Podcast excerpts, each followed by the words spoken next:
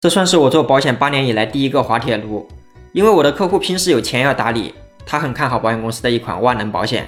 这个万能保险至今的结算利率在百分之四点五以上，更重要的是，这个万能账户还有保底利率百分之三，也就是说，不管保险公司未来经营怎么样，每年至少也有百分之三的利率。我们就把这个万能保险叫 B 保险吧。保险公司有要求，如果要买 B 保险，必须买 A 保险。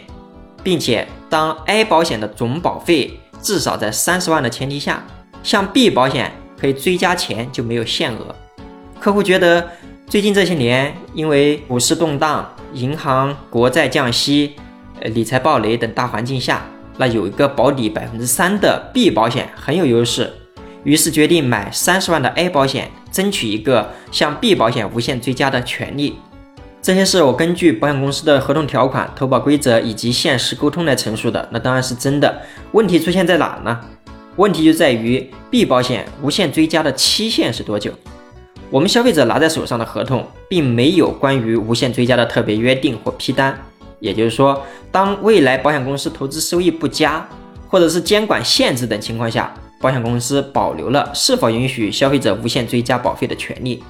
那我的个人问题就是没有向客户说明，由于合同里面没有明确说明未来是有可能不能无限追加保费的。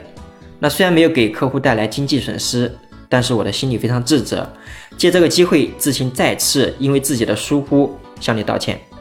那这件事也证实了两点：第一，作为消费者，我们买保险的话要以合同条款为准；